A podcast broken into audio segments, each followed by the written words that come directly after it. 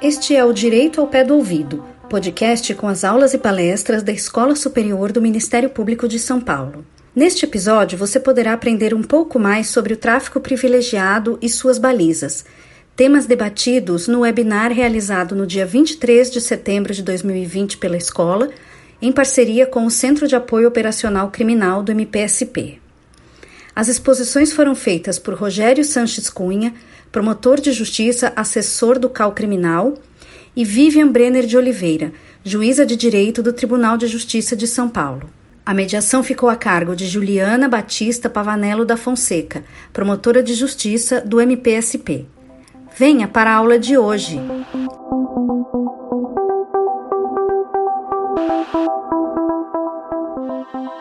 Bom dia a todas e a todos. Eu queria primeiro agradecer o convite feito para mediar esse evento, junto de nomes tão importantes, referências do direito.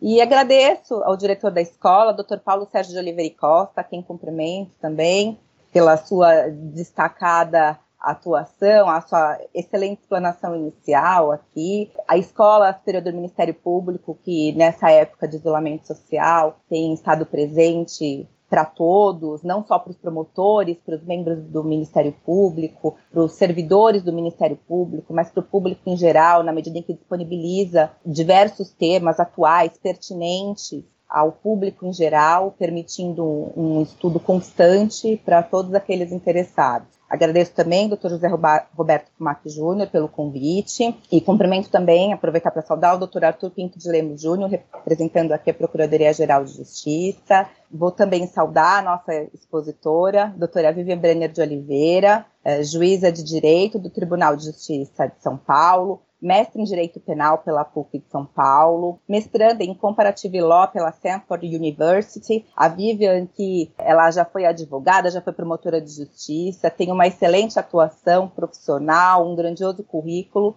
e atua hoje como juiz auxiliar da capital na 17ª Vara Criminal. É um prazer estar aqui com você hoje, doutora Vivian, minha amiga pessoal, um prazer estar do seu lado. Saudar também doutor Rogério Sanches Cunha, promotor de justiça do Ministério Público de São Paulo, assessor do Centro de Apoio Operacional Criminal, conhecidíssimo professor de Direito Penal, Processual Penal, a quem o currículo não daria nem para ler aqui, senão tomaria todo o tempo, e nós gostaríamos de ouvi-lo também no, no, seu pensamento, como disse o Dr. Arthur, que acaba sendo muitas vezes aqui a tese institucional do Ministério Público. Muito obrigado, um prazer ouvi-lo aqui e mediar esse debate. Sem maiores delongas, até porque o nosso tempo é curto, eu vou fazer uma introdução sobre o tema, sobre o tráfico privilegiado, e passar a palavra para o doutor Rogério, depois eu passo a palavra para a doutora Vivian, e a gente deixa os debates para o final.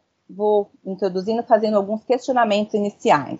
A figura do tráfico privilegiado, que veio com a Lei 11.343 de 2006, a nossa lei de drogas, que trouxe uma causa de diminuição de pena para aqueles traficantes eventuais, o pequeno traficante, a quem a lei previu uma diminuição de um sexto a dois terços da pena, colocando como condição seu agente primário, ter bons antecedentes, não se dedicar à atividade criminosa e nem integrar organização criminosa. É, é o que dispõe a lei. E o tráfico privilegiado, que está constantemente em pauta, os nossos tribunais, é, vira e mexe, estão tratando desse tema, de tão importante que é na vida uh, não só do promotor criminal, do juiz de direito, mas todos aqueles que presenciam o direito penal.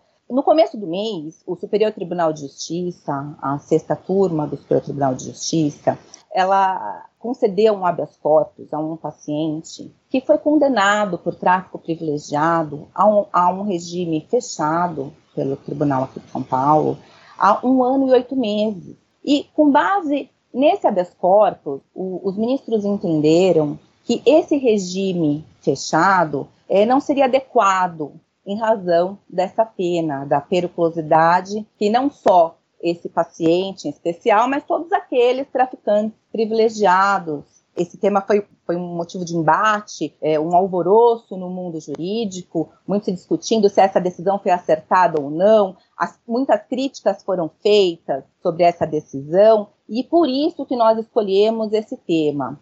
E aí eu pergunto ao doutor Rogério, doutor Rogério, em que tese a gente está sempre falando aqui do tráfico privilegiado, de ser hediondo, não ser hediondo, qual pena é apropriada, qual não é, a periculosidade do agente ou dos agentes. A gente fala muito nas consequências, vira e mexe, a gente trata todas essas questões anexas ao tráfico privilegiado, mas a grande pergunta é: quais são as nossas balizas para identificar o traficante eventual, o pequeno traficante, as balizas legais são suficientes, o fato dele ser primário, não integrar uma, uma, uma associação criminosa, uma, uma organização criminosa, não ter uh, antecedentes criminais, tudo isso é suficiente? Ou a natureza, a quantidade de droga, a diversidade de droga também seria apropriado? O, o, as circunstâncias judiciais aí que a gente tem do artigo 59 e também as preponderantes da lei de drogas devem ser consideradas. Queria que o senhor falasse um pouquinho sobre esse tema também e desse um posicionamento, um posicionamento crítico sobre também essa decisão do Superior Tribunal de Justiça. Qual é a sua opinião sobre isso? Muito obrigada. Obrigado. Eu quero começar agradecendo o convite ao Dr. Paulo e ao colega Fumac, dizer que o convite da escola sempre recebo como intimação, então não há como recusar, é um prazer estar aqui. Cumprimentar também o Arthur, que representa o Procurador-Geral, e agradecer aqui publicamente as palavras do Arthur e o convite que o Arthur me fez em 2018 para integrar o Centro de Apoio Promotorias Criminais, centro de apoio que é pilotado pelo Arthur. Cumprimento a colega Juliana, a parabenizo pela exposição inicial, resumiu bem o tema e trouxe questões instigantes. E, ao mesmo tempo, cumprimento a doutora Vivian, juíza de direito, que vai trazer luzes para cá, vinda do judiciário, um judiciário corajoso, que é o Tribunal de Justiça de São Paulo, e que, por conta da sua coragem, vem debatendo de maneira muito salutar com o STJ a necessidade de uma justa uniformização do direito, e não apenas uma uniformização do direito, mas a sua justa uniformização. Juliana, me permite chamá-la de Juliana, e, e, acho que essa formalidade é interessante. Já sou esquisito chamar tráfico privilegiado, né? É, convenhamos, fica até. É, eu fico imaginando a doutora Vivian tendo estudado fora, e lá nos Estados Unidos ela fala que o Brasil tem uma modalidade de tráfico que é um privilégio. Fica muito esquisito, principalmente no país como nos Estados Unidos, onde ainda prevalece muito a política da tolerância zero quando se envolve o tráfico. Bom, então essa, essa expressão tráfico privilegiado eu venho evitando nas minhas manifestações. Eu venho preferindo tráfico minorado, tráfico com causa diminuição de pena ou algo parecido, mas o privilegiado, confesso que eu tenho evitado. E não só no tráfico, eu tenho evitado homicídio privilegiado, eu tenho evitado corrupção passiva privilegiada, essas modalidades chamadas de privilégio, eu prefiro tratá-las como minorantes. Bom, antes da Lei 11.343 de 2006, e aqui tentando em breve responder a sua pergunta, Juliana, essa pergunta dela, Rogério, quais as balizas? Eis o mistério da fé, né? Quais as balizas para nós não banalizarmos o 33, parágrafo 4? Antes da Lei 11.343 de 2006, a Lei 6368-76 tratava essa figura abraçada pelo atual 33, parágrafo 4, abraçava essa figura no próprio artigo 12. O fato de ser um traficante primário portador de bons antecedentes, que não se dedicasse à atividade criminosa e nem integrasse a organização criminosa, era uma circunstância considerada pelo magistrado, notadamente na pena base. A lei nova, que não é mais nova, mas a lei 11 343 de 2006 é que resolveu, dentro de um espírito de individualização da pena, que deve existir desde o legislador até a execução, resolveu criar um parágrafo para abranger um determinado traficante. Repito, o traficante primário, portador de bons antecedentes, que não se dedica à atividade criminosa e nem integra organização criminosa. Aí eu pergunto, mas quem é esse traficante? Primário de bons antecedentes que não se dedica à atividade criminosa e nem integra organização criminosa. Quem é? É um, é um de repente, é um beato que resolveu, num certo dia, traficar drogas, vender drogas, porque ele tem que ter bons antecedentes, ele tem que ser primário, ele não pode se dedicar à atividade criminosa. Não é somente não se dedicar à atividade criminosa ligada à lei de drogas, é não se dedicar à atividade de crimes e não integra a organização criminosa. Então, quem é esse traficante? Eu fui estudar nos documentos que existem no Congresso, nas discussões travadas no Congresso na iminência de aprovação da Lei 11.343 de 2006. E eu percebi dos parlamentares que o destinatário desse 33, parágrafo 4 chamado tráfico privilegiado, o destinatário é aquele usuário que acaba certa vez vendendo droga para poder, com o dinheiro, subsidiar o seu vício, sustentar o seu vício. Esse é o destinatário. Esse é o destinatário do artigo 33, parágrafo 4. Repito, aquele usuário, aquela pessoa viciada, e que para manter o vício, para sustentar o vício, tem que comercializar, acaba comercializando ocasionalmente droga. Se este é o destinatário, se é esta pessoa avisada pelo 33, parágrafo 4, então nós somos obrigados a reconhecer que esse parágrafo está absolutamente banalizado. Nós banalizamos o 33, parágrafo 4, porque, e falo sem medo de estar exagerando, acredito que a doutora Vivian não vai discordar de mim, eu trabalhei sempre, desde 2004, só na área criminal então, eu trabalho na área criminal desde o nascimento desse 33, parágrafo 4. E o que nós percebemos é efetivamente uma banalização do Instituto. Hoje, o juiz aplica a minorante, bastando o agente ser primário de bons antecedentes. Pronto, se ele é primário de bons antecedentes, ele está aplicando o Instituto. Não está preocupado com a quantidade da droga, não está preocupado com a variedade de drogas. Aliás, não raras vezes nos deparamos com juízes dizendo o seguinte: a quantidade da droga e a qualidade ou até a variedade da droga deve servir para o magistrado discricionariamente analisar o quanto da redução, mas já se parte do pressuposto que a redução é inevitável. E eu não vou dizer que aqui haja um culpado por essa banalização. Acho que nós temos vários culpados. Nós temos co-culpados. Por quê? E aqui é um, é um discurso que o Arthur sempre utilizou no Calcrim, e com razão. Eu coloco essa pergunta depois para a doutora Vivian e para a doutora Juliana, para as colegas Vivian e Juliana responderem, até discordando do que eu vou falar. Nós não percebemos uma atuação investigativa da polícia no que diz respeito ao tráfico. Quando nós temos um tráfico para denunciar, nós temos um tráfico dentro de um inquérito que nasceu de um flagrante. Flagrante, normalmente, concretizado pela Guarda Municipal, pelo menos nas comarcas médias e comarcas pequenas, 70% ou mais dos flagrantes, 70% concretizados pela Guarda Municipal. Então, não há uma atividade de investigação. Quando chega o traficante na delegacia de polícia, percebe-se que não há uma investigação, há um flagrante. Flagra-se um ato, flagra-se um momento. Então, com isso, se não há uma atividade de investigação, se eu estou autuando uma pessoa num dado momento, num dado cenário, eu não tenho como aprofundar se ele se dedicava ou não à atividade criminosa. Talvez se a polícia tivesse condições, aparato, capacidade, fôlego, musculatura para investigar o tráfico, e aqui eu insisto, o tráfico chega para nós sem investigação, o tráfico chega para nós num flagrante.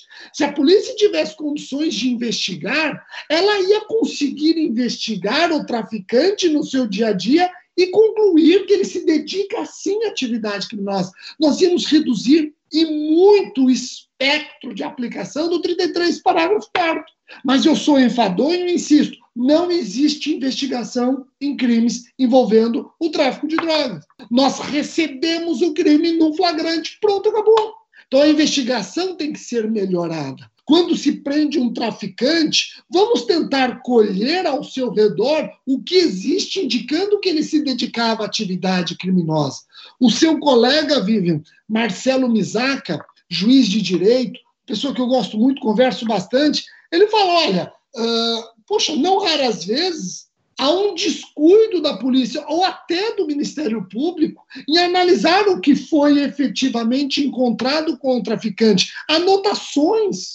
Anotações podem demonstrar que ele se dedica sim a atividades criminosas. Essas anotações têm que ser uh, exploradas pela polícia e pelo Ministério Público para que o judiciário tenha condições de não reconhecer, mas de não banalizar a aplicação desse parágrafo. Fica parecendo que no Brasil, todo traficante preso pela primeira vez, primário de aposentadoria preso pela primeira vez, ele tem direito ao parágrafo 4 Não é esse o objetivo do parágrafo 4 Não é servir como manto de impunidade para traficantes que se dedicam à atividade criminosa, ainda que sejam surpreendidos pela primeira vez. Aqui é interessante, viu, Vivian e Juliana? No centro de apoio, pilotado pelo Arthur, nós conseguimos fazer o presidente da República, o presidente Bolsonaro, vetar uma modificação que estava programada para o 33, parágrafo 4. O 33, parágrafo 4 ia ser alterado em 2019, ia ser alterado, e do parágrafo 4 o legislador ia excluir organização criminosa, pasme, excluir organização criminosa, ou seja, ainda que ele pertencesse a uma organização criminosa, se primário de bons antecedentes, ia fazer jus ao privilégio, à minorante. Nós conseguimos, por meio do centro de apoio, encaminhar uma nota técnica repudiando a alteração. Essa nota técnica chegou até o ministro Moro e o ministro Moro convenceu o executivo que vetou a alteração ao 33 para 4 nos termos da nota técnica do Centro de Apoio às Promotorias Criminais de São Paulo. E quando eu digo que ele vetou nos termos da nota técnica, eu não estou exagerando. A nossa nota técnica, Juliana, ela tinha um erro de digitação. Nós, lá no centro de apoio, não percebemos um erro de digitação. E no veto do presidente da República, nós temos o mesmo erro de digitação. Então, dá para perceber que houve ali uma influência na nossa nota técnica. E aí, é muito importante, aqui eu já vou responder a sua pergunta, Juliana, as balizas que você menciona, mas essas balizas são muito importantes até para incentivar o promotor de justiça, percebendo que o 33, parágrafo 4 não vai ser banalizado, talvez incentivar o promotor de justiça a admitir o AMPP. Porque veja só, Juliana, se eu vou restringir o 33, parágrafo 4 para os casos que efetivamente configuram essa forma entre aspas, privilegiada, merece a minorante, então eu vou estar falando daquele usuário que acabou tendo que trabalhar, vender droga para poder sustentar o seu vício. Esse eu acho justo a MPP. Nós, promotores de justiça, nós estamos resistindo à MPP porque nós sabemos que esse 33 para 4 está banalizado. A Defensoria Pública fala, lá no Mato Grosso, então, está havendo um quiprocó tremendo entre a Defensoria Pública e o Ministério Público. Mas nessa briga o Ministério Público tem razão, porque a Defensoria Pública ela está contando com a banalização do 33 para 4. Então vamos melhorar a aplicação desta minorante. Vamos aplicá-la com critérios, critérios de individualização da pena, critérios de equidade, Vamos trabalhar de forma a não proteger de maneira deficiente o bem jurídico tutelado, muito bem lembrado pelo doutor Paulo. Hora que eu tiver certeza, Juliana, que o 33, parágrafo 4 não está sendo vulgarizado, eu não tenho problema algum em resolver o, o, o assunto por meio do ANPP. Não tenho problema algum. Agora, hoje eu me recuso, me recuso, porque esse 33, parágrafo 4 está sendo prostituído, equivocadamente democratizado.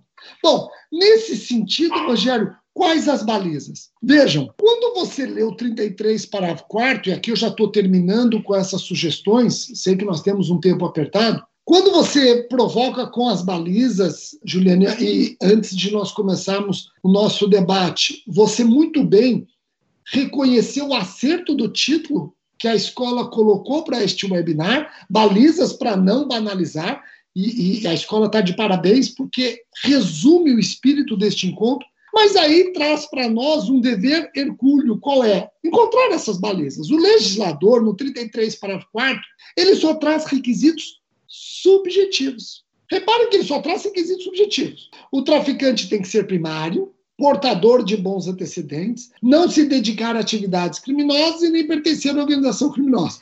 Em apertada síntese, eu estou diante de requisitos subjetivos. Não há requisitos objetivos. Eu acho que será que nós precisamos de outros requisitos? Será que nós precisamos de requisitos objetivos? Será que esses requisitos subjetivos eles são suficientes? Como saber se ele se dedica ou não à atividade criminosa? Quantidade da droga pode servir como um impeditivo aminorante? E a variedade de drogas também? E a potencialidade lesiva da droga. Porque quando eu fui estudar, Juliana, como eu falei, do Congresso, lá analisar as atas, etc., os congressistas quase sempre vinculam 33, parágrafo 4 ao comércio de maconha, a cannabis sativa, ao cânimo. Então, será que o 33, parágrafo 4 ele merece ser considerado quando nós estamos falando de cocaína, quando estamos falando de drogas sintéticas? E quando eu penso em drogas sintéticas, será que alguém aqui vai realizar o tráfico de drogas sintéticas de maneira ocasional? Ou esse é um tráfico muito específico que exige de uma pessoa especialidade nesse comércio ilícito? Então, de repente, poderíamos falar que variedade de droga não admite o 33, parágrafo 4. Se tem com ele maconha e cocaína, como que eu vou deixar de presumir que ele se dedica à atividade criminosa? O tipo de droga, de repente, me permite presumir que aquilo, obviamente, é de alguém que se dedica à atividade criminosa. Então, a potencialidade lesiva da droga, a variedade de droga e a quantidade de droga, em que pese que a quantidade de droga, nós sabemos hoje que ela não é um grande divisor de águas. Se nós formos pegar no pé na quantidade de drogas, podemos estar criando um campo fértil para que o Supremo continue com uma tese que está sendo ali flertada pelo ministro Barroso, de que o Brasil deve diferenciar o usuário e o traficante a partir da quantidade da droga. Isso é perigoso, porque os traficantes em cidades pequenas, em cidades de tamanho mediano, os traficantes trabalham com quantidades pequenas, sim. Não vamos nos deparar com traficantes com quantidades acabam com quantidades muito monstruosas, volumosas. Eu encerro, Juliana, dizendo o seguinte: está tão banalizado o 33 para quarto que isso você pode consultar até no Google. Juízes aplicando o 33, parágrafo 4 para traficantes surpreendidos com 150 quilos. Então, eu, eu, quando eu falo em critérios objetivos, eu não estou nem falando em critérios objetivos que poderiam ser acrescentados ao 33, parágrafo 4. Eu acho que tem que ser mais critérios objetivos que nós, promotores, devemos convencer o juiz a não aplicar o 33, parágrafo 4. Tipo da droga, quantidade da droga e variedade da droga, sem ignorar o nosso dia a dia no processo para colher elementos que indiquem exatamente essa atividade criminosa. Quando a polícia prender o traficante privilegiado, busque ali saber quem é ele. O próprio delegado no flagrante, quem é o traficante? A polícia já tinha conhecimento de que ele comercializava drogas no bairro, ele já era conhecido de pessoas como traficantes naquele bairro. Há tempos que a Guarda Municipal ou a Polícia Militar vinha recebendo notícias de que fulano, cicrano, beltrano exerce o comércio. Já... Bom, se isso está nos autos, isso tem que ser utilizado para demonstrar que ele se dedicava à atividade criminosa, ainda que fosse o seu primeiro flagrante. Então, temos um pouco minha culpa aqui, viu, Juliana? Nós temos que saber explorar isso. Olhar para os nossos servidores e falar: colham desse inquérito e pede apuração em autos suplementares para que o cupom, para que a polícia, para quem quer que seja, diga quais as informações que ela tem dele no bairro. E na instrução trabalhar isso, na instrução trabalhar não apenas aquele momento do flagrante, mas o que circunda a pessoa presa e etiquetada como traficante privilegiado. Então, eu venho aqui muito mais com críticas do que com proposições. Eu acho que se nós soubermos trabalhar direitinho, e quando eu digo nós, falo desde a polícia, nós vamos conseguir evitar a banalização do 33, parágrafo 4. Obrigado, Juliana. Obrigada, Rogério. Como sempre, o Rogério claro, didático, objetivo e as críticas super pertinentes, atuais. Não é à toa que cada vez mais você é referência. Me permite também chamar de você no, no nosso mundo jurídico aí, digamos assim.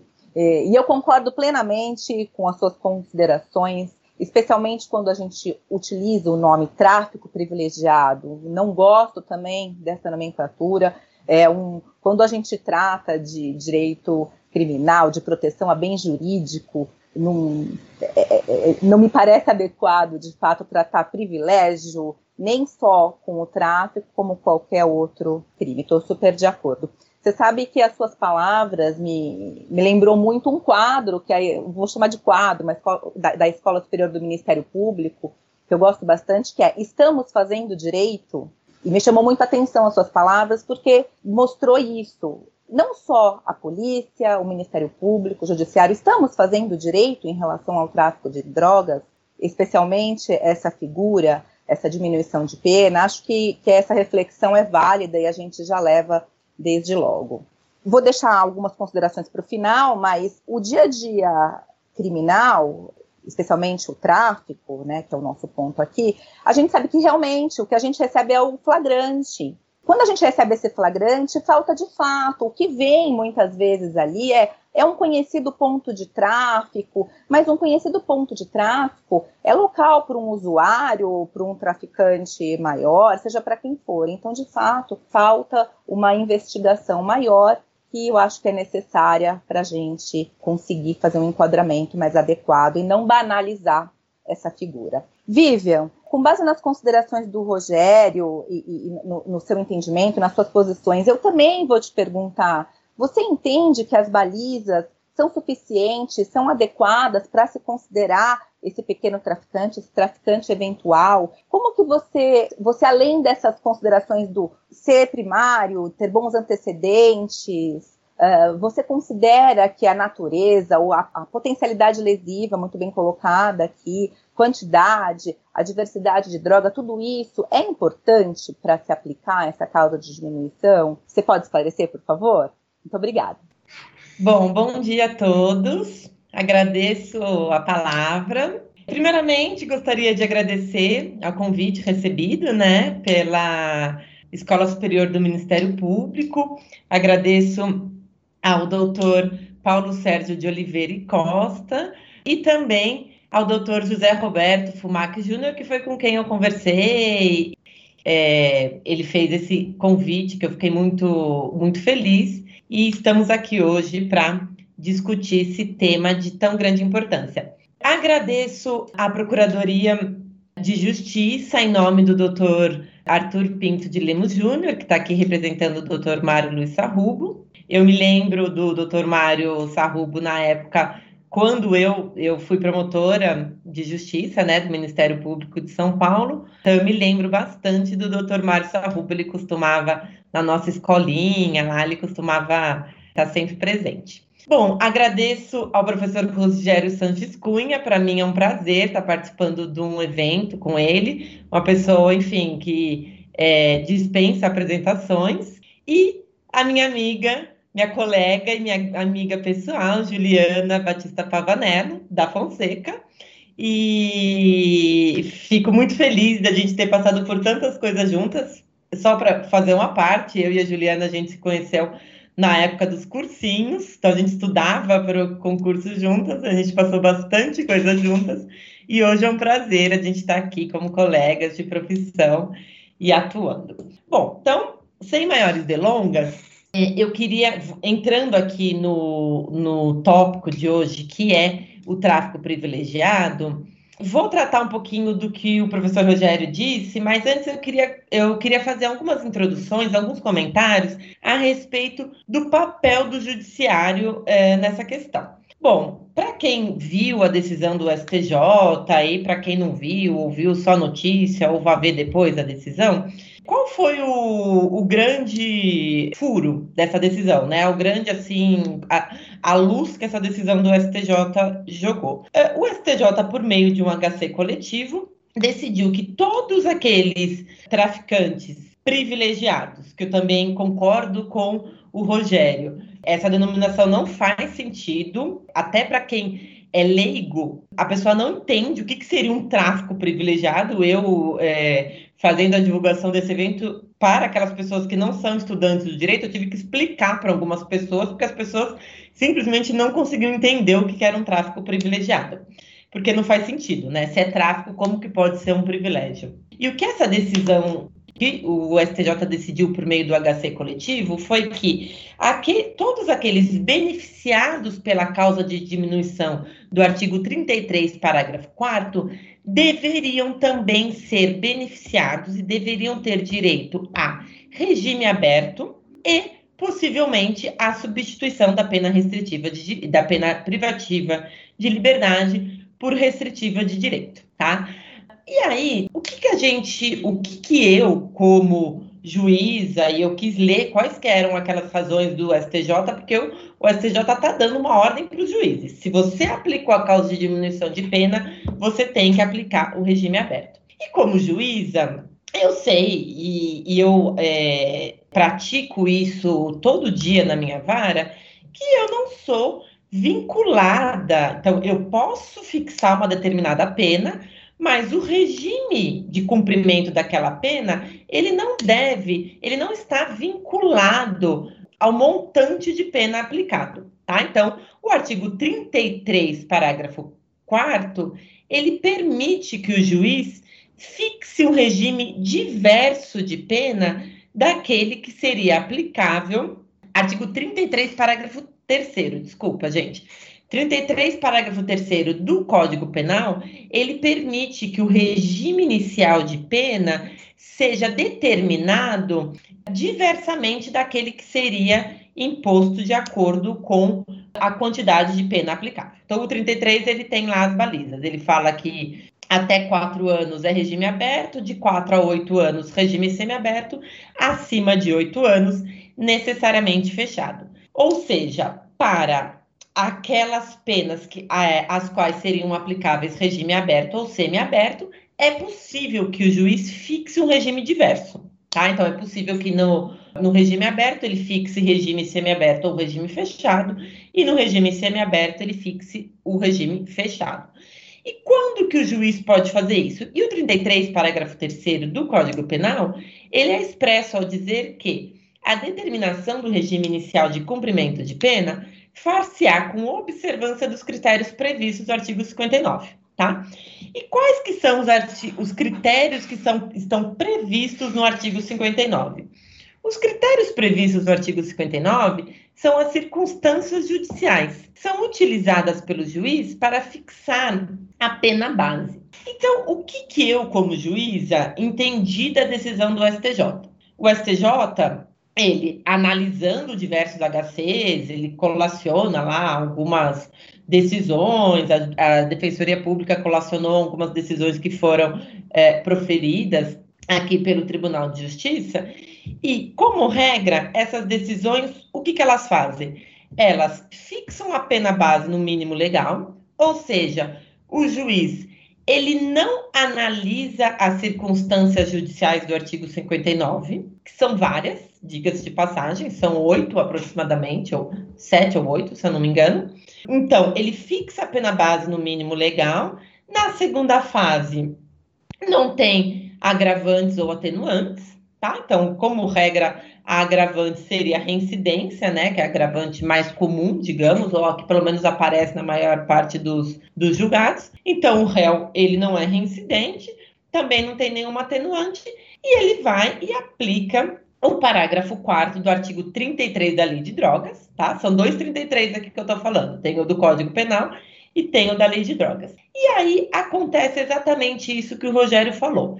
O réu, ele é primário e não possui maus antecedentes, e aí aqui eu até queria fazer uma ressalva a esse respeito. Então, assim, o réu não possui maus antecedentes na primeira fase e ele não é reincidente na segunda fase, ou seja, ele é um réu primário, o juiz ele aplica imediatamente a causa de diminuição de pena. Quando, como dito pelo Rogério, a, esta causa de diminuição de pena, ela não é para ser aplicada indiscriminadamente para todos os réus de processos de tráfico de drogas que sejam primários. Ela é para ser aplicável para aquele, aquela pessoa, aquele indivíduo que se encaixe nos critérios do parágrafo 4. E aqui eu vou deixar um pouco em suspenso, porque eu vou entrar nisso.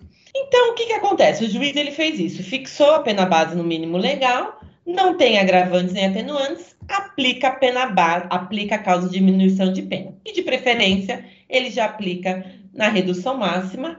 O resultado disso sai um ano e oito meses. Inclusive, pelo mundo criminal por aí, a gente sabe que tem muito traficante que já parte do princípio que se ele for pego, ele vai ser condenado a um ano e oito meses. Ok? E aí o que acontece? Continuando na dosimetria da pena, né? Que é o papel do juiz, na minha opinião, um dos papéis mais importantes do juiz ali, a parte mais importante da sentença é a dosimetria da pena. Chega o momento dele fixar um regime inicial. Se o juiz não analisou as circunstâncias judiciais do artigo 59, ele não tem como, ele não tem parâmetros para fixar um regime diverso daquele que seria determinado de acordo com a quantidade de pena aplicada. Ele deveria aplicar o regime aberto, porque se não tem circunstâncias judiciais desfavoráveis, como que ele vai fixar um regime diverso do aberto? Mas aí o juiz, seja porque ele entende que o tráfico é, uma, é um crime grave, seja porque ele acha que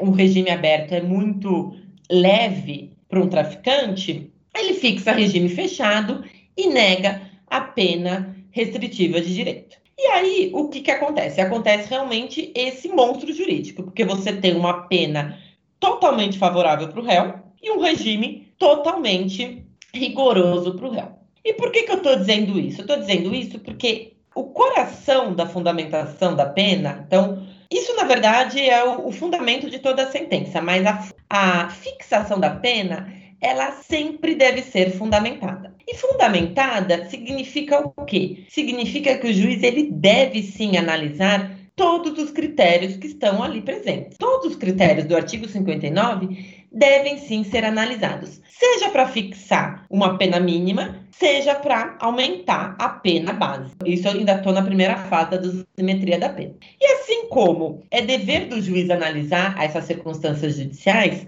é direito e é dever também do Ministério Público pedir aquelas circunstâncias judiciais. E aí, o Código Penal, não quero me prolongar aqui muito com o texto de lei, mas só para trazer aqui alguns exemplos, o que, que ele traz no artigo 59 do Código Penal? Ele traz antecedentes. Antecedentes é o quê? É maus antecedentes ou bons antecedentes. Ele traz conduta social, personalidade do agente, motivos, circunstâncias, consequências do crime, comportamento da vítima. De todas essas, a única que não teria relação com o crime de tráfico de drogas é o comportamento da vítima, porque efetivamente o comportamento da vítima, a, o tráfico de drogas é um crime de perigo abstrato, não há vítima certa. A vítima do crime de tráfico de drogas seria a sociedade. Não dá para dizer que a sociedade se comportou de maneira X, Y, Z. Mas consequências do crime, circunstâncias em que o crime se deu, motivos, personalidade, conduta social e antecedentes são todas circunstâncias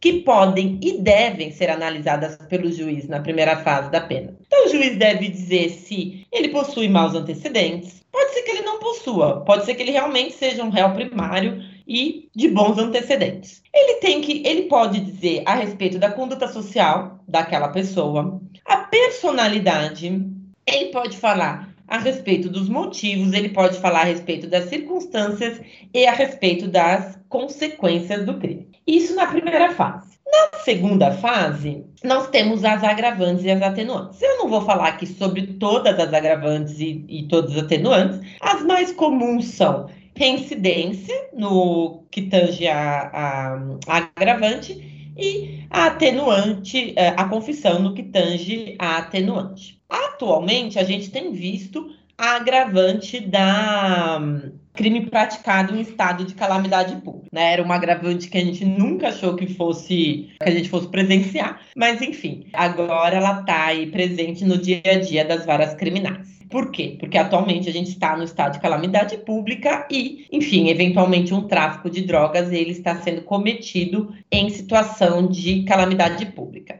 como não era uma agravante que tinha aplicação prática, a gente não tem muitas balizas, não tem muitos critérios para definir quando e, e, como essa agravante ela, ela deve ser aplicada. Mas, no meu entender, um tráfico de drogas que é praticado atualmente, ele deve sim receber uma pena, ele deve uma pena agravada, né? Por quê? Porque o sujeito não apenas ele se aproveita daquela situação de maior vulnerabilidade da sociedade, né? Então a sociedade ela tá sim mais vulnerável, quando também nem se diga que, sendo esse estado de calamidade pública causado por uma pandemia de um vírus, se ele fosse uma pessoa que cumpre com seus deveres, ele deveria estar em casa, né, fazendo quarentena. Mas não, ele está lá na boca, na lojinha, né, como alguns dizem, vendendo drogas. Então, no meu entendimento, é aplicável sim essa agravante. Algumas pessoas entendem que não, que o agravante só seria aplicável se fosse um crime relacionado àquela calamidade pública e tal, mas aí a, a gente vai ter que esperar para ver como que a jurisprudência vai se posicionar. E aí, na terceira. Ah, e.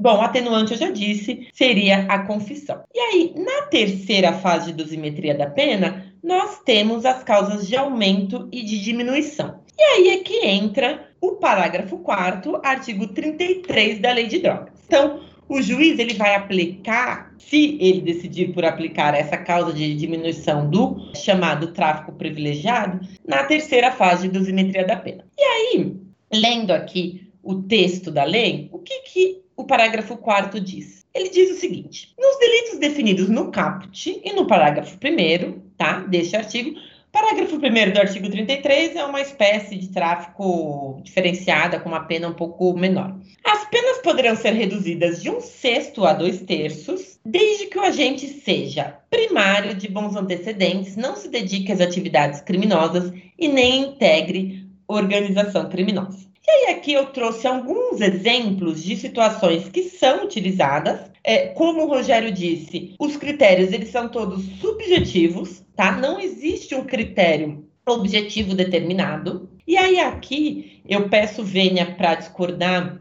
do Rogério, eu entendo que a fixação de um critério objetivo também não seria o melhor, enfim, a melhor solução para esse caso, porque aí, efetivamente, a gente cairia nessas situações em que a pessoa é pega com uma quantidade determinada de drogas e aí necessariamente ela vai ter ela vai ter direito àquela causa de diminuição de pena. Eu acho que você ter critérios mais abertos, você deixa a cargo dos operadores do direito uma liberdade maior para que aqueles critérios sejam trabalhados. O que realmente não pode acontecer é a jurisprudência, ou no caso o STJ, querer tratar como objetivo algo que é subjetivo, que é o que a gente tem visto acontecer. Esses critérios, eles são subjetivos, mas sendo subjetivos, eles têm que ser tratados expressamente e fundamentados expressamente, tá? O que não dá para acontecer é simplesmente não ser abordado, né? O que não pode acontecer é, todos os critérios da pena serem tratados como pena mínima,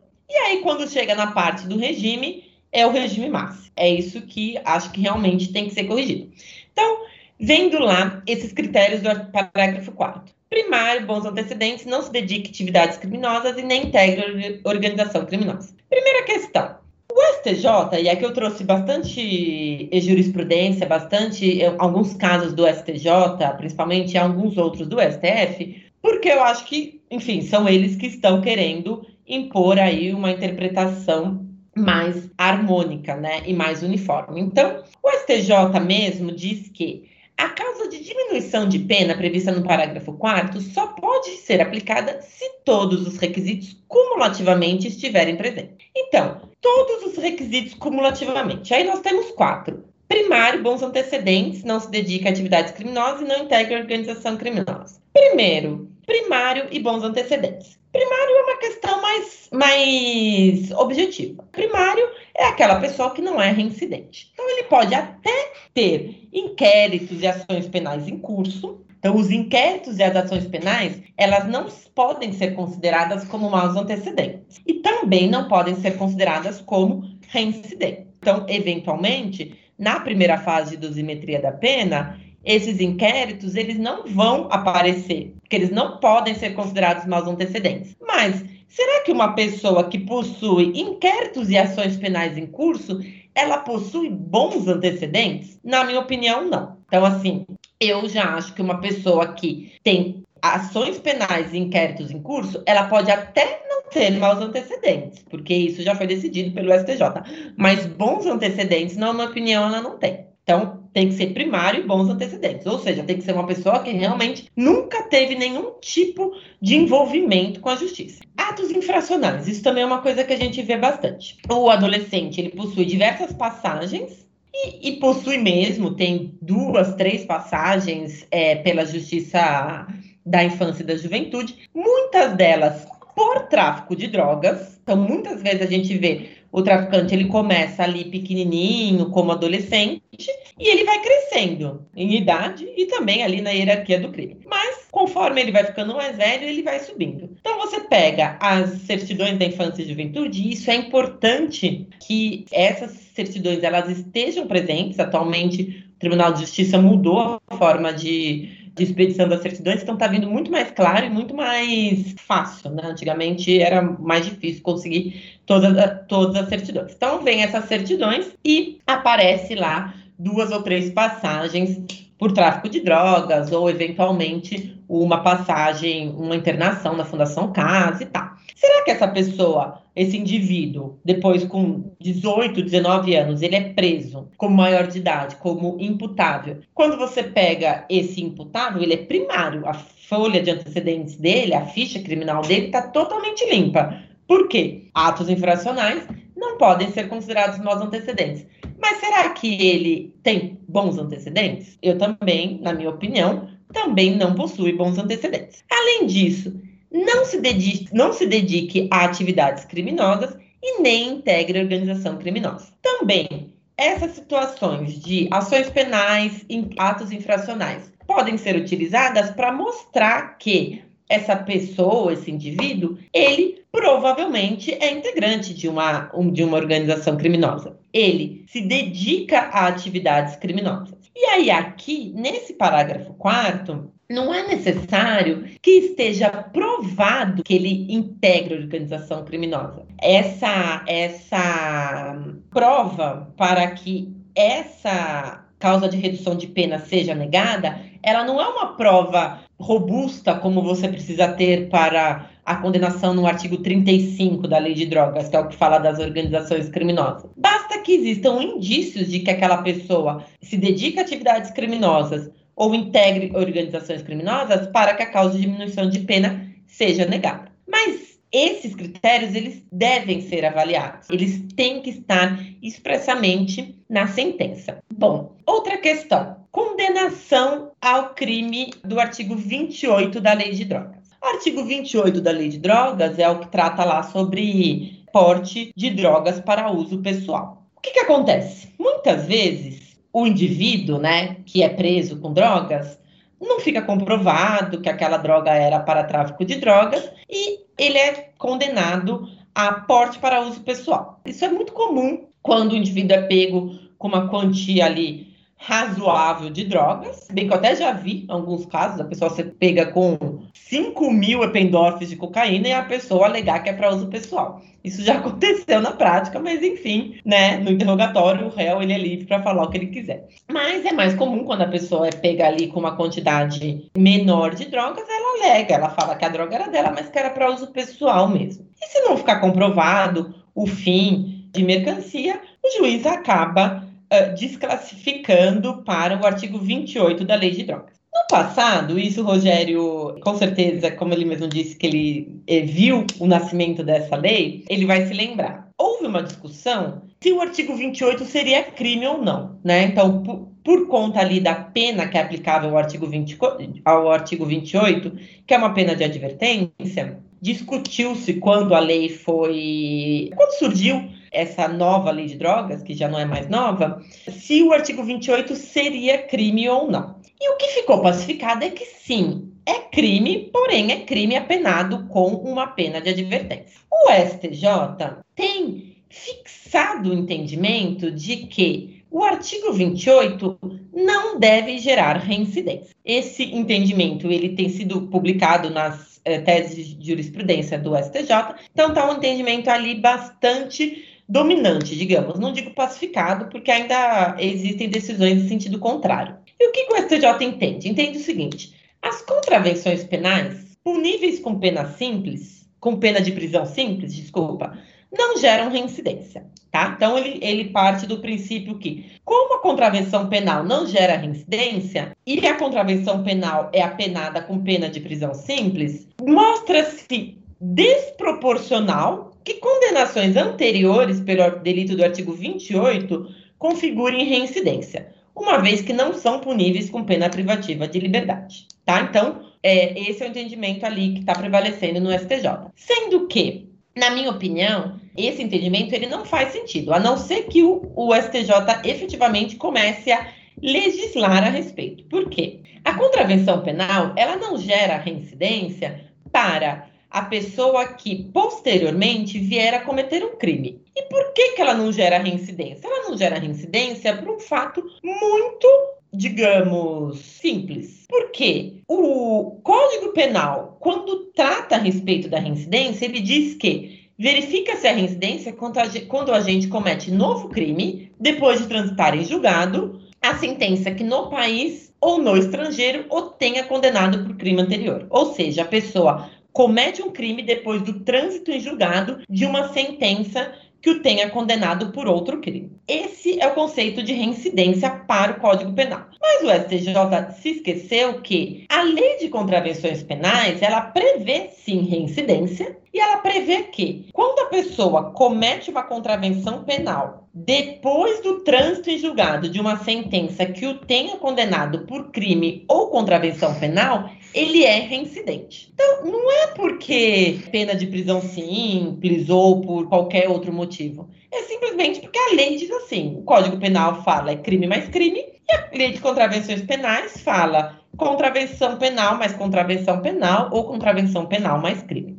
O que o artigo, o que o STJ está tentando fazer com essa tese deles é dizer que o artigo 28 não gera reincidência, mas o artigo 28 é um crime. Então você tem uma situação em que crime mais crime não gera reincidência. Enfim, na minha, no meu entendimento, esse, esse entendimento do STJ, né, sendo repetitiva, não faz sentido, mas é aí o que está prevalecendo. Mas voltando, ela até pode prevalecer para não ser considerado como reincidência, mas o STJ não disse nada sobre maus antecedentes, então o artigo 28 poderia ser considerado maus antecedentes, ou também pode ser considerado para esses critérios da, da pessoa ser primário, bons antecedentes, não se dedica a atividades criminosas e nem integra organização criminosa.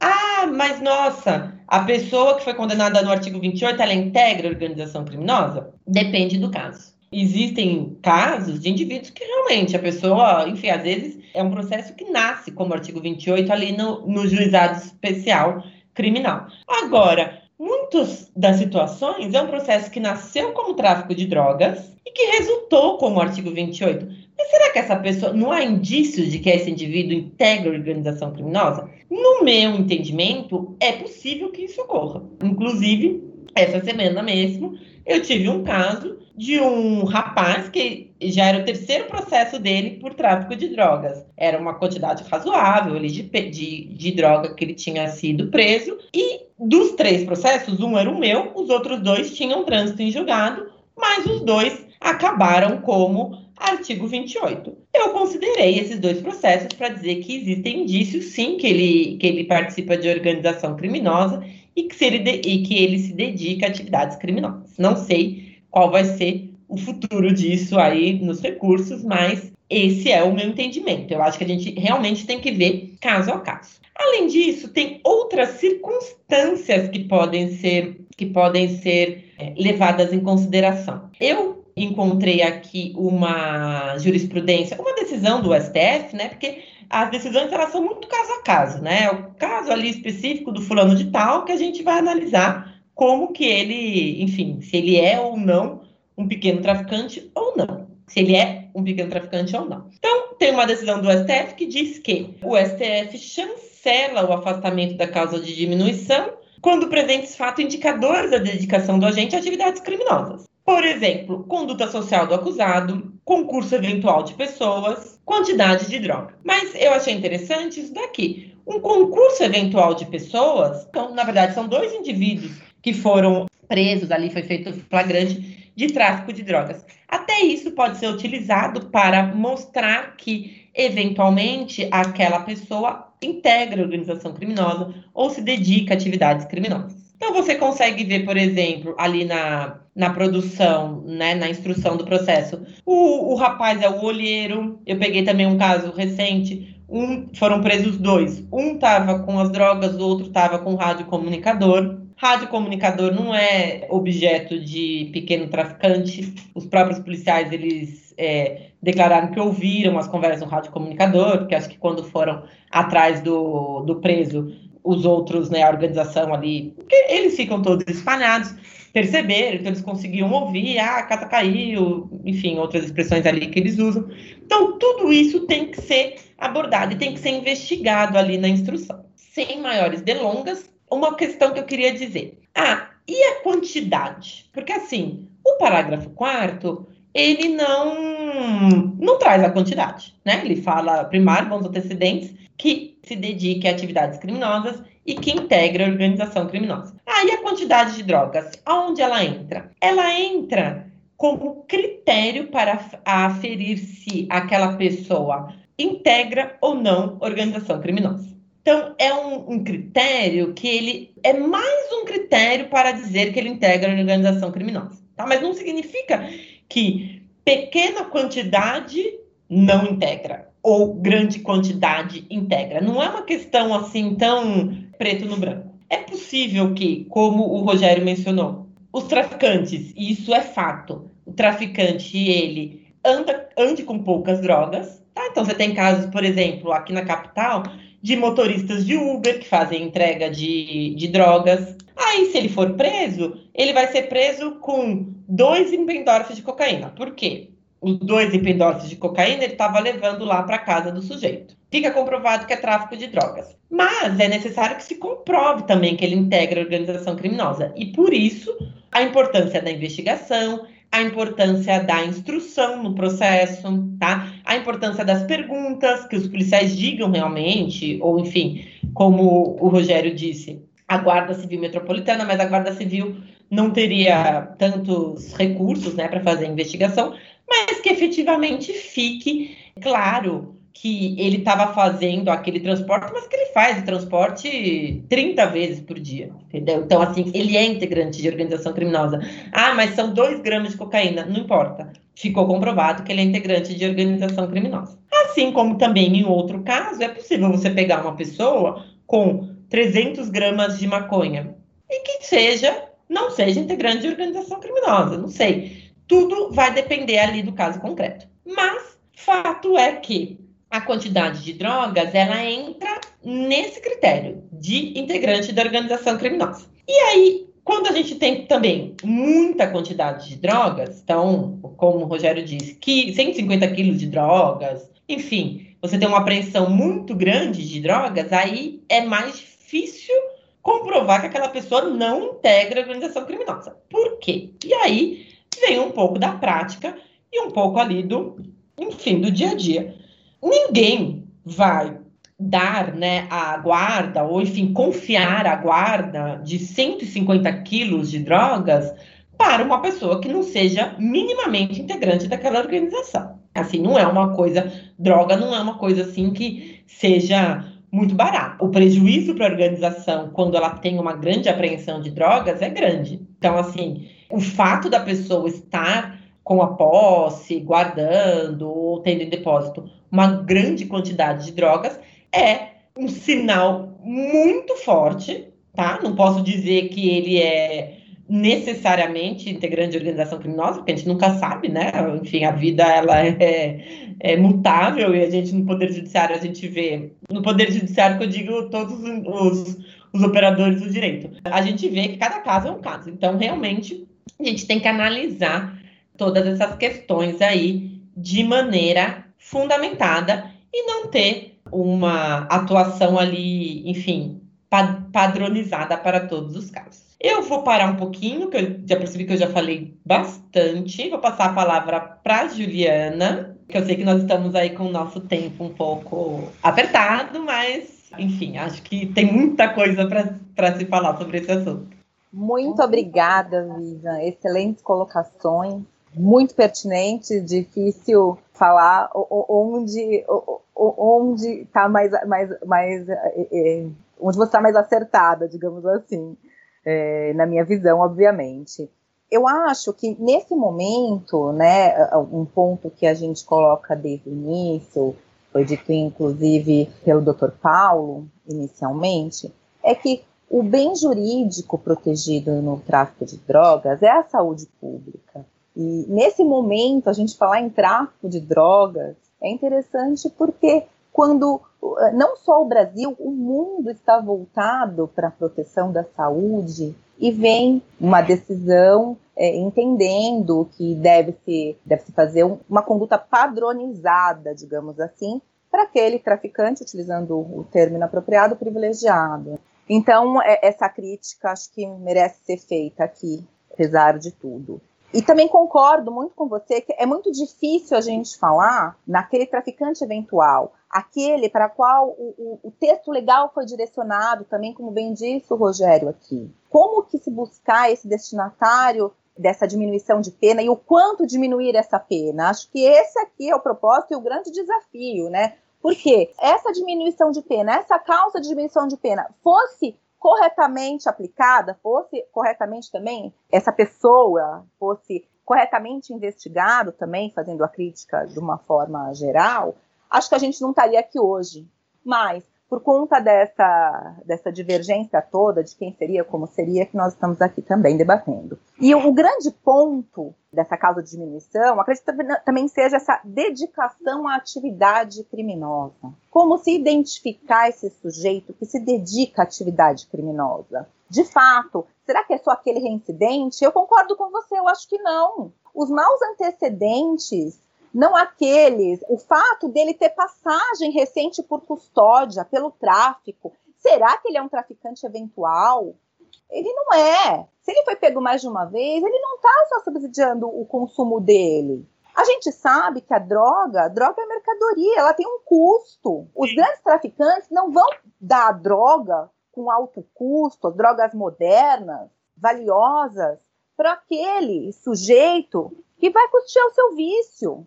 Inclusive, Juliana, até falando um pouco sobre um, um caso, enfim, que eu acabei vendo, eu tive recentemente um caso em que era um indivíduo, né, que foi preso com uma quantidade pequena de drogas. Então, falando em drogas sintéticas, né? Lembrei porque a gente estava falando dessas drogas sintéticas, era uma droga conhecida como MDMA, que para quem não tem prática aí no, no dia a dia criminoso, né, que está aprendendo, cada dia a gente aprende uma sigla nova, é uma droga sintética que é usada em festas, de rave, de música eletrônica e tal.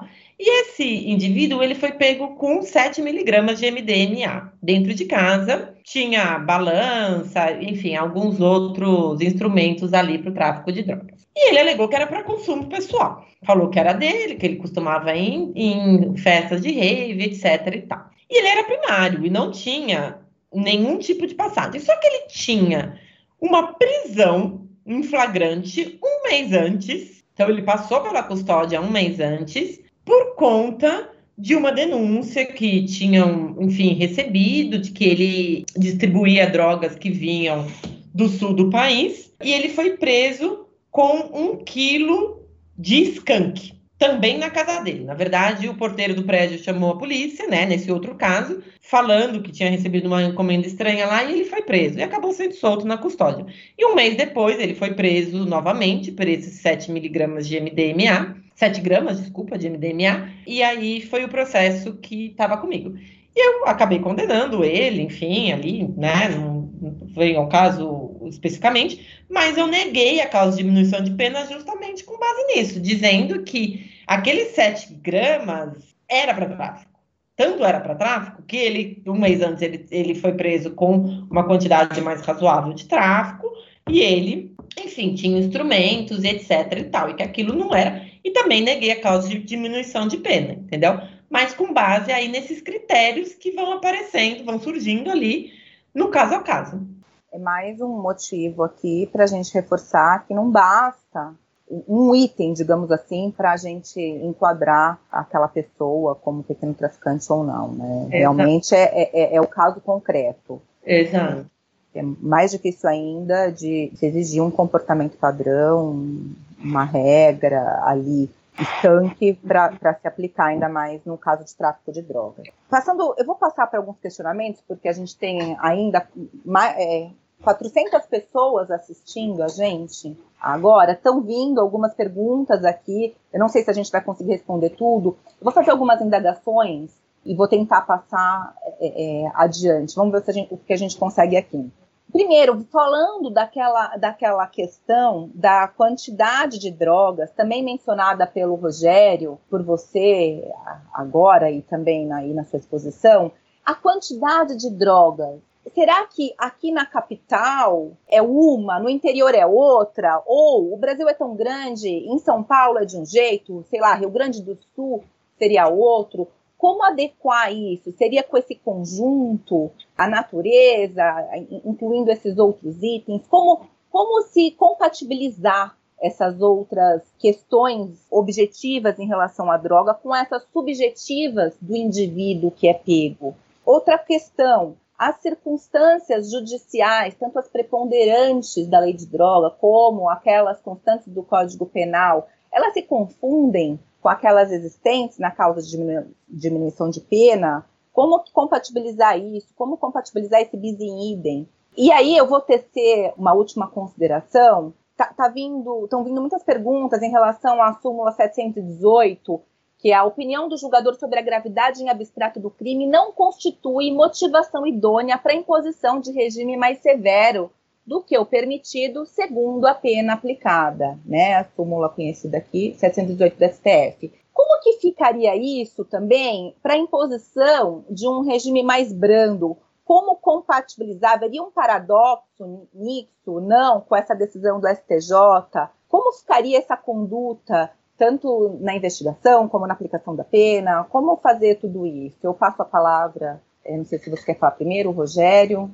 Juliana, ó, eu quero começar por um ponto que eu achei formidável da exposição da Vivian. Vivian, você citou um detalhe muito importante e que aqui eu volto a fazer um pouco a minha culpa. Uh, os colegas podem ficar chateados, mas eu acho importante falar como instituição. Às vezes nós erramos. Olha que interessante, você falou de passagens na vara da infância e juventude.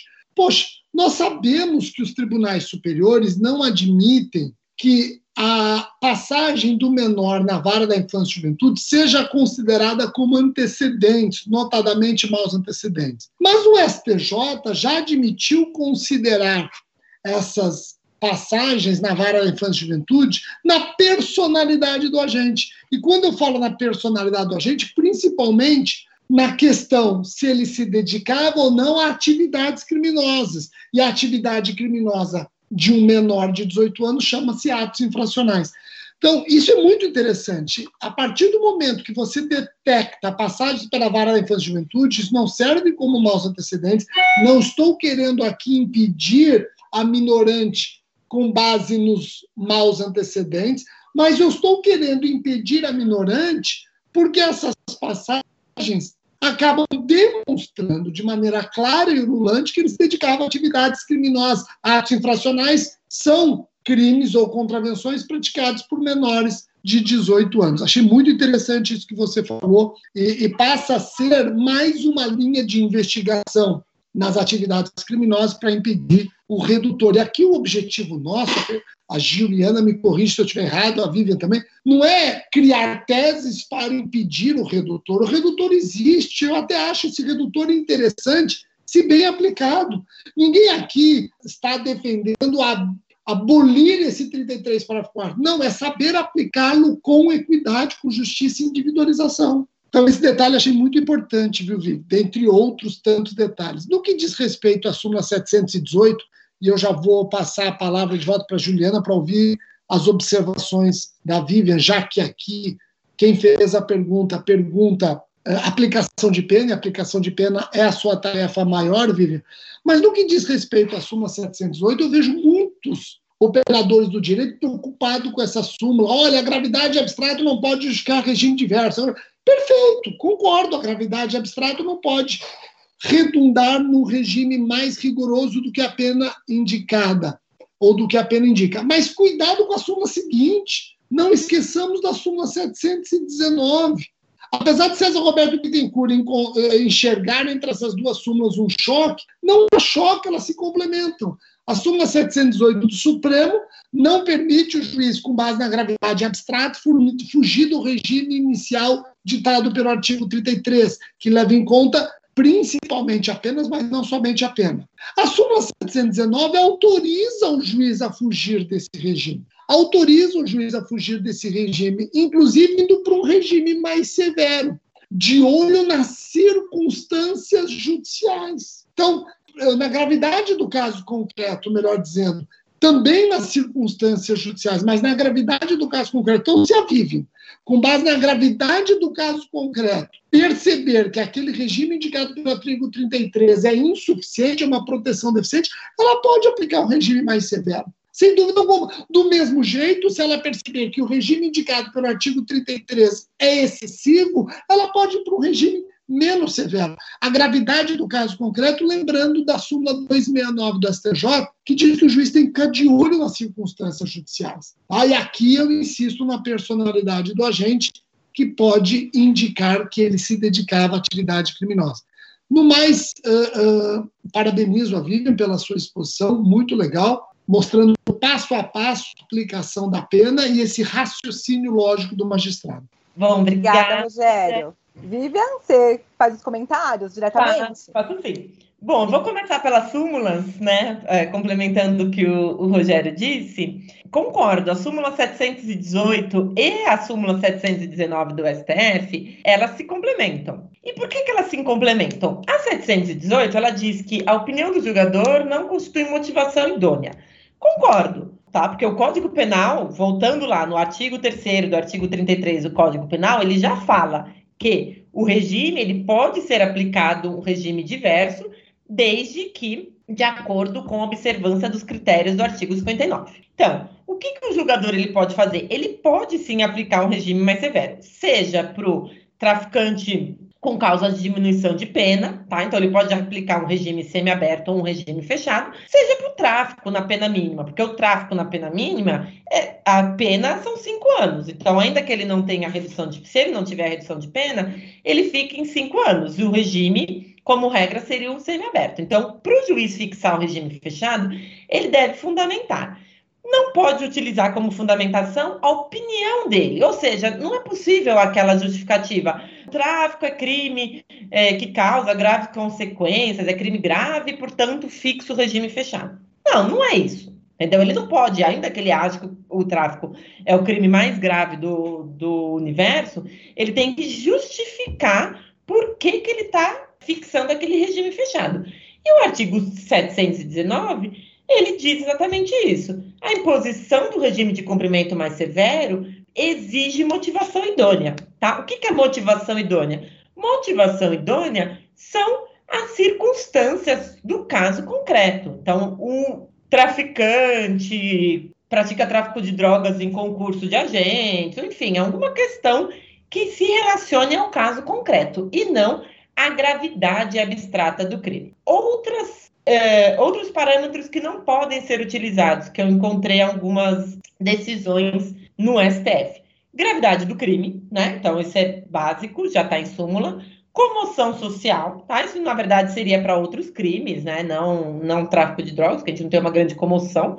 Não configuram fundamentação idônea. Também não configura fundamentação idônea, indicação das elementares do delito. Então, o juiz não pode dizer, ah, o réu tinha em depósito, ou o réu vendeu a droga. Olha que coisa absurda. Por quê? Porque a venda da droga já é elementar do delito de tráfico de drogas. Então, isso não pode ser utilizado. Ele vai ter que encontrar outra fundamentação ali que se refira ao caso concreto, mas isso é perfeitamente possível analisando-se ali efetivamente o que tiver ocorrido naquele caso é, específico. A outra questão que perguntaram a quantidade de drogas, como adequar? Se existe um critério para o interior, um critério para o Rio Grande do Sul, um critério para São Paulo, um critério para o Nordeste, enfim.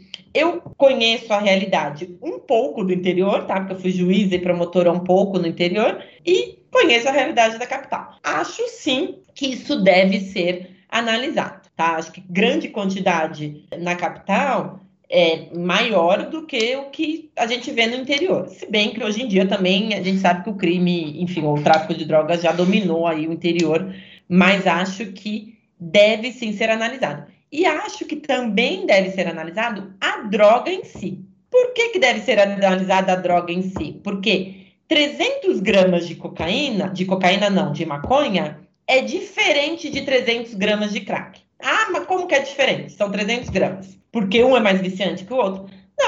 Também porque um é mais viciante que o outro, eu acho que isso também deve ser levado em consideração, porque um tem consequências muito mais graves do que o outro, e também porque quando a gente vê as apreensões, é muito difícil você ter uma apreensão de. As apreensões de crack são 20 gramas, 50 gramas, porque são pedrinhas ali muito pequenininhas que eles vendem. Então, se você. Outro dia eu tive um caso de um rapaz que foi pego com 300, 500 gramas de crack, alguma coisa assim, é, compactado. Eu considerei uma grande quantidade considerando o crack em si, entendeu? Por quê? Porque geralmente o crack ele não é, as apreensões não são feitas dessa maneira. Mas isso tem que ficar fundamentado. Não dá para simplesmente considerar sem dizer o porquê. Obrigada mais uma vez, Vivian. Eu vou fazer algumas perguntas que estão vindo aqui para gente Estão vindo perguntas em relação à hediondez do, do tráfico privilegiado, acho que vocês podem falar, enfim. Estão perguntando em que proporcionalidade legislativa punir a quantidade de pena correspondente à gravidade da conduta, mas também na sua espécie e no regime de cumprimento de pena. E uma, é, diretamente ao Rogério, está tá perguntando em relação à investigação da polícia e do Ministério Público, é, como que fica a compatibilização em relação ao tráfico com a inovação dos, do artigo 158A a F do Código de Processo Penal? Como compatibilizar isso? Acho que essa é interessante, Rogério, porque realmente é uma inovação legislativa, acho que a gente pode falar um pouquinho. E, está... e, uma, última, uma última pergunta, é, até para a gente já finalizar, é, se tem estão perguntando se tem algum, se você conhece algum estudo sobre jurimetria, sobre a quantidade da reincidência após a aplicação do, do tráfico privilegiado. A primeira pergunta, a investigação, até um colega nosso, Fernanda Bujanra, de Sertãozinho, falou: pô, Rogério, mas às vezes nós nos deparamos, parece que um, um trabalho de produtividade da polícia, prender traficantes, prender traficantes, sem fazer a devida análise se era efetivamente um traficante ou um usuário. É, é, isso tem que acontecer, sem dúvida alguma. Nós não podemos uh, deixar de separar o joio do trigo. Usuário é usuário, traficante é traficante. Usuário, existe uma política de despenalização, isso até de descriminalização. O STJ vem entendendo que o artigo 28 é menos que uma contravenção, e aí me lembra Luiz Flávio Gomes, saudoso Luiz Flávio Gomes, que desde 2006 já batia na tecla que o artigo 28 é uma infração penal sui generis, já que o próprio artigo 28 fala em medidas e não em penas. Bom, mas isso é daria um outro webinar. Mas então é importante na investigação já separar o joio do trigo. Nós estamos aqui falando do traficante, nós estamos falando de quem comercializa. Aquele que comercializa pode ser um usuário comercializando para sustentar o seu vício e assim age ocasionalmente, esse estaria dentro do 33, parágrafo 4, se não se dedica atividade criminosa a outro, e aquele que, usuário ou não, faz do tráfico seu meio de vida, ainda que um meio de vida complementar. Esse não merece o 33, parágrafo 4, é desse que eu estou falando, é desse que eu estou querendo, é, com relação a isso que eu quero um tratamento absolutamente enérgico do Estado. A investigação ela tem que servir para isso, ela tem que servir para separar o joio do trigo e não permitir que todos sejam colocados no mesmo balaio. Agora, quando a pessoa que pergunta pede para relacionar a investigação com 158A e seguintes, letras seguintes, está falando da cadeia de custódia da prova falando da cadeia de custódia da prova. E esse já foi um tema que nós debatemos aqui na escola. A cadeia de custódia, aliás, a escola fez um evento logo que saiu o pacote anticrime, janeiro deste ano, e lá na cadeia de custódia da prova, nós assumimos que não é fácil manter rigorosamente todas as etapas preconizadas pelos referidos artigos. As etapas externas, as etapas internas. O que nós temos que discutir, Viviane, é qual a consequência do descumprimento de uma eventual etapa da cadeia de custódia. E esse descumprimento não pode interferir na existência da prova, nem na legalidade da prova. Pode até interferir na autenticidade. A prova pode ser mais ou menos autêntica, mas ela não é inexistente, não é ilícita. Ela pode ser mais ou menos autêntica, o que vai ser aquilatado pelo juiz no caso concreto. Aliás, dia 6 de outubro eu vou estar na Escola Superior da Magistratura tratando exatamente de cadeia de custódia e essas consequências. E aqui cabe a prova da observância e observância da cadeia de custódia. Então, é um assunto muito complexo, mas que não pode ser desconsiderado. Essa foi a primeira pergunta. A segunda, acho que eu já respondi, não? Já sim. Já, já sim. Né? Bom, em razão do horário, infelizmente, é, nós vamos encerrar a, a, esse debate de hoje. Queria agradecer muito ao Rogério, à Vivian. Sem palavras para agradecimento. Muito obrigada mesmo, Vivian, pela sua prontidão em aceitar esse convite. Foi muito especial aqui para gente. Rogério, muito obrigada pela sua disponibilidade. A gente conhece a sua agenda. É, obrigada mesmo, um prazer falar com você e te ouvir mais uma vez sobre esse tema que é tão importante. Queria agradecer a presença de todos, é, em nome da Escola Superior do Ministério Público, em nome da Procuradoria-Geral de Justiça, dizer que a escola continua aberta aí ao público em geral, sempre levando esses assuntos, como eu disse, especialmente nessa época de pandemia, é, permitindo que todo o público, toda a sociedade tenha esse estudo, essa, é, acesso a esse debate, que é sempre grandioso para todos, né? E, e auxilia muito nos estudos, não só dos estudantes, como dos profissionais aqui. E muito obrigada. Eu vou encerrar Agradeço imensamente.